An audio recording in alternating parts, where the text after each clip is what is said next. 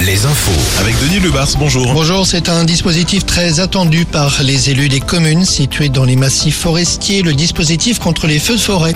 Gérald Darmanin et d'autres membres du gouvernement doivent le présenter ce soir en Gironde, près d'Arcachon. La Gironde, le département le plus touché par les feux de l'été dernier, on s'en souvient.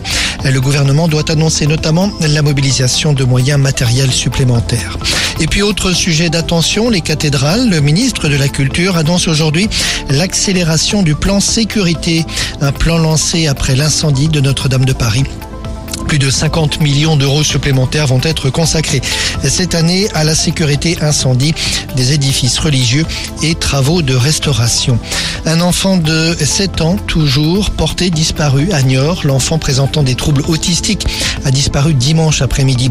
Et puis à Morlaix, un autre enfant âgé lui d'à peine 3 ans a chuté du cinquième étage d'un immeuble hier après avoir échappé à la vigilance de sa mère et de ses sœurs. Il est passé par la fenêtre.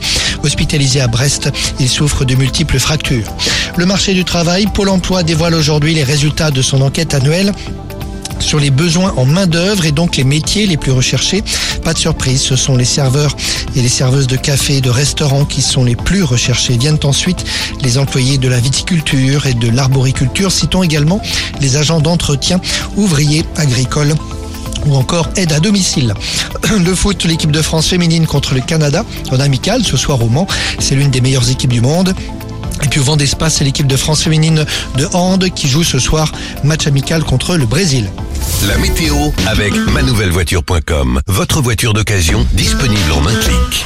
De la grisaille aujourd'hui, un ciel bien chargé, avec cet après-midi des averses sur la Bretagne et une partie des Pays de la Loire. Averses que nous retrouverons demain, jeudi